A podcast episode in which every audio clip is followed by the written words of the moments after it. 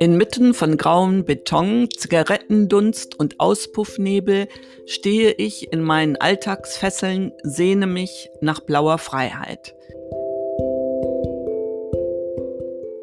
Das war mein Gedicht inmitten von Beton. Mein Name ist Mira Stephan und ich rede hier mit meiner wunderbaren Tochter Jill. Hi.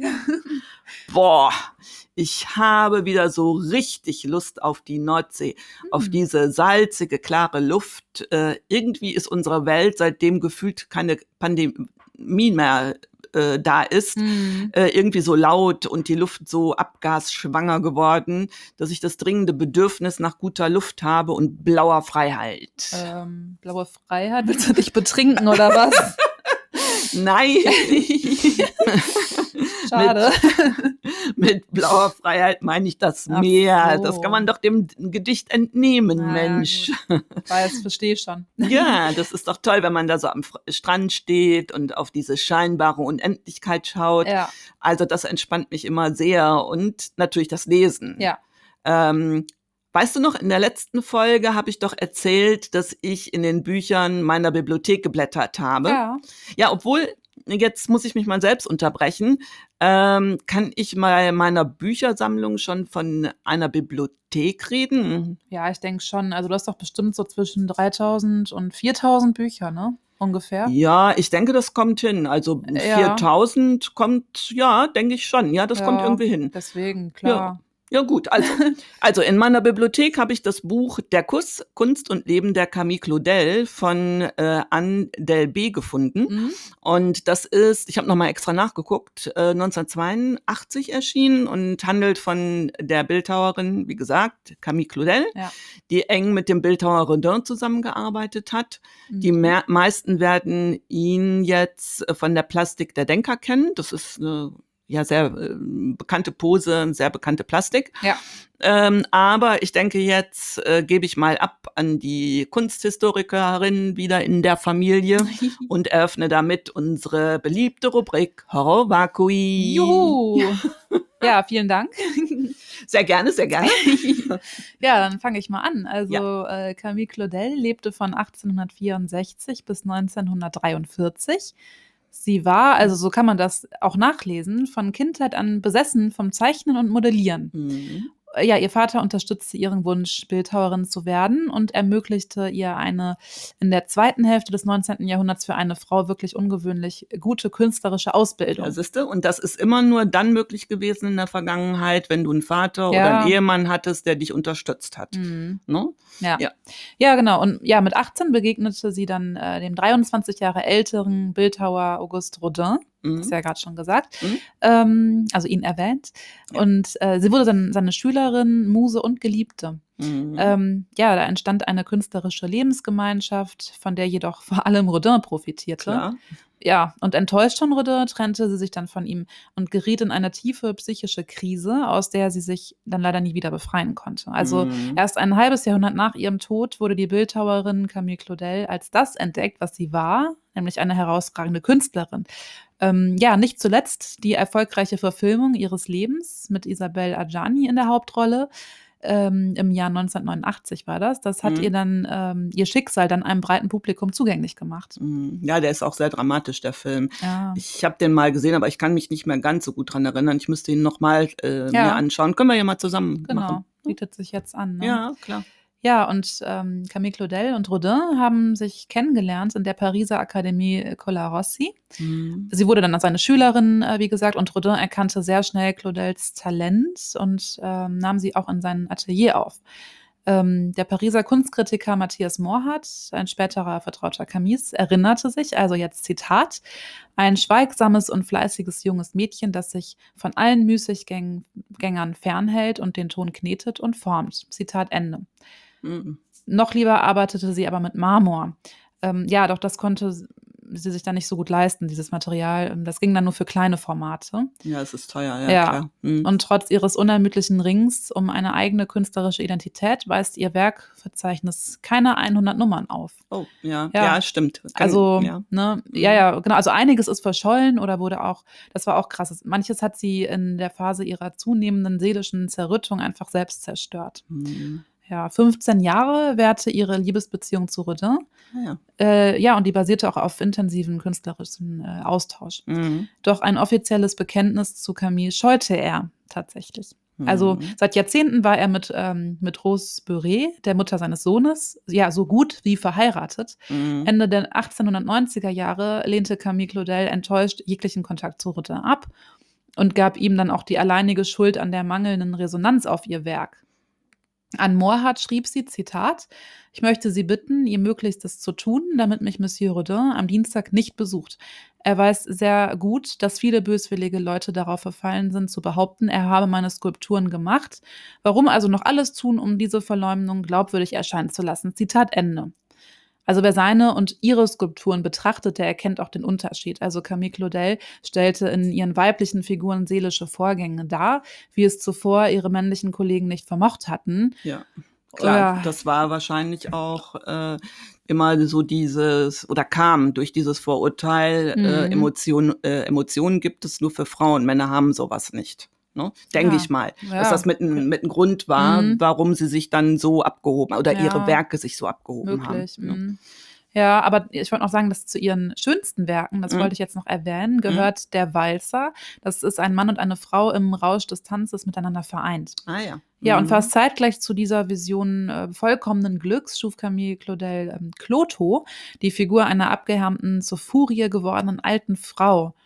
Weil sie von Rodin keinerlei Unterstützung annahm, verelendete sie dann auch zunehmend. Also sie konnte sich keine angemessene Kleidung leisten, geschweige denn einen bürgerlichen Lebensstil. Mhm. Und am Ende verließ sie ihre verwahrloste Atelierwohnung nicht mehr, also gar nicht mehr. Ihr Bruder, der sich viele Jahre als Botschafter im Ausland befand, stellte erschüttert fest, Zitat, Camille in Paris wahnsinnig aufgedunsen und das Gesicht besudelt, unaufhörlich redend mit monotoner und metallischer Stimme.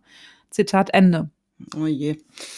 Ach Ja. Mann, traurig, ne? Ja, also leider war auch er nicht mehr in der Lage, sie zu retten. Mhm. Unmittelbar nach dem Tod des Vaters, das war 1913, verfügte die ihrer Tochter gegenüber schon immer kaltherzige Mutter. ja, so wird es immer dargestellt. Ja, ne? genau. Mhm. Ähm, Camille Claudels, äh, sie hat die Einweisung in die Psychiatrie äh, dann verfügt, Mhm. ihrer Tochter jetzt. Mhm. Die seelisch erkrankte, sich aber dennoch ihrer Lage sehr wohl bewusste Künstlerin sah darin bis zu ihrem Tod 1943 einen Komplott Rodins. Mhm. Mhm. Ja, also ich muss sagen, ähm, mir gefällt übrigens die Flehende am besten. Ja, Ähm, und was mich an dieser Figur so fasziniert, ist dieses zarte und feingliedrige und ich muss auch schon sagen, die sehr beeindruckende Umsetzung eines Zustandes der Verzweiflung und auch gleichzeitig Hoffnung äh, ausdrückt. ja, Mhm. ja, ja, dieser bittend nach vorn geneigter, kniende Frauenakt ist echt grandios. Mhm. Diese Plastik entstand neun, äh, 1899 war es, Mhm. also noch nicht 1900, und ist übrigens 28 Zentimeter hoch. Ja, Mhm. und ein Jahr später ähm, lernte sie dann den Kunsthändler Eugène Blot kennen. Also 18, ja dann 1900, genau, ne? ja. Genau. Mhm. Und die Flehende, was du gerade sagtest, ist Mhm. ihre erste Arbeit, die er dann in Bronze gießen ließ und mit insgesamt 64 Güssen in zwei Größen editiert hat. Mhm. Und einer dieser Güsse befindet sich im Metropolitan Museum in New York. Ja. Sie war eine so tolle Künstlerin und ist dann so dramatisch am Leben, an der Liebe und einem Mann gescheitert. Also, das ist schon traurig, ja, ne? ja. Mhm. Und nur wenige Freunde hielten ihr bis zum Schluss die Treue. Das ist auch noch echt krass. Also Claudel ähm, verbrachte die letzten 30 Jahre ihres Lebens in einer psychiatrischen Anstalt. Mhm, wie wir schon gesagt haben. Oder du hattest das gerade schon. Genau, aber es ist auch ja. echt schade. Und ja, Ton zum Modellieren, den hat man ihr hingestellt und ja, den hat sie gar nicht erst angerührt. Mhm. Also ihr künstlerisches Werk steht bis heute im Schatten der Tragödie ihres Lebens und ihrer schwierigen Beziehung zu Rodin. Mhm. Also die talentierte Frau, die es gewagt hatte, eigenen Ruhm zu beanspruchen, scheiterte an ihrem Stolz, an ihrer Unfähigkeit, Zugeständnisse zu machen. Und ja, sie war eine emanzipierte, aber mittellose Künstlerin, die ihrer Zeit weit voraus war. Ähm, Mhm. Ja, hier kommt übrigens noch mal ein Zitat ihres Bruders, der übrigens auch Dichter war. Zitat: "Mm, Die Natur hatte sich ihr gegenüber verschwenderisch gezeigt. Meine Schwester war von außergewöhnlicher Schönheit, dazu von einer Energie, einer Fantasie, einem Willen, die vollkommen ungewöhnlich waren. Zitat Ende. Ja, das ist schon wirklich äh, traurig. Ja. Ne? Und ähm, ich muss ganz ehrlich sagen, das Verhalten der Mutter, das ist mir total unbegreiflich. Also Ja. wie kann man sein Kind nur so im Stich lassen? Ja, ne? das ist echt krass. Aber Mhm. naja, äh, wie das geht, sieht man ja auch aktuell bei Britney Spears. Das ist halt nur Mhm. der Vater. ja. Ich glaube, die Mutter ist auch so ein bisschen komisch ne? und will ja auch nur an ihr Geld ran. Aber wie auch ja. immer. Ähm, da muss ich sagen, wie gut, dass wir beide uns so lieb haben. ja, ja, auf jeden Fall. Also, äh, was ich mich aber wirklich immer wieder frage, ist, warum das Leben von Künstlerinnen in der Vergangenheit oft so dramatisch war. Das hatten wir jetzt schon oft. Ja, Sei es stimmt. Frida Kahlo, jetzt das. Lag Mhm. das irgendwie an der mangelnden Gleichberechtigung vielleicht? Ja, ich denke schon. Also äh, Hm. logisch, ne? Wenn man eben von Männern mal grundsätzlich mal Männer gesagt ja. äh, abhängig ist, ähm, dann äh, kann das schon zu Problemen führen. Also die Frau, das war ja nun mal so, die fand eben nur im Privaten statt. Und wenn du dich ausdrücken wolltest äh, und in die Öffentlichkeit geben wollten, wolltest, dann wurden dir eben äh, Steine in den Weg gelegt. Und ja. Hm. ähm, ja, also ich denke, in den meisten Fällen war das wirklich schon genau so, wie du das jetzt gerade festgestellt hast. Ja. Äh, da fällt mir die Schriftstellerin Bettina von Arnim ein. Äh, die lebte von, wenn ich das jetzt richtig in Erinnerung habe, von 1785 bis, ich meine 1859 oder 1860, nee, 59 meine ich. ja. Und sie hatte sieben Kinder. Und Hm. beklagte, dass die Kinderbetreuung und das Schreiben schwierig zu vereinbaren seien. Und Hm. eines ihrer Kinder hatte immer irgendwas, Masern, Fieber, Schnupfen oder Bauchweh.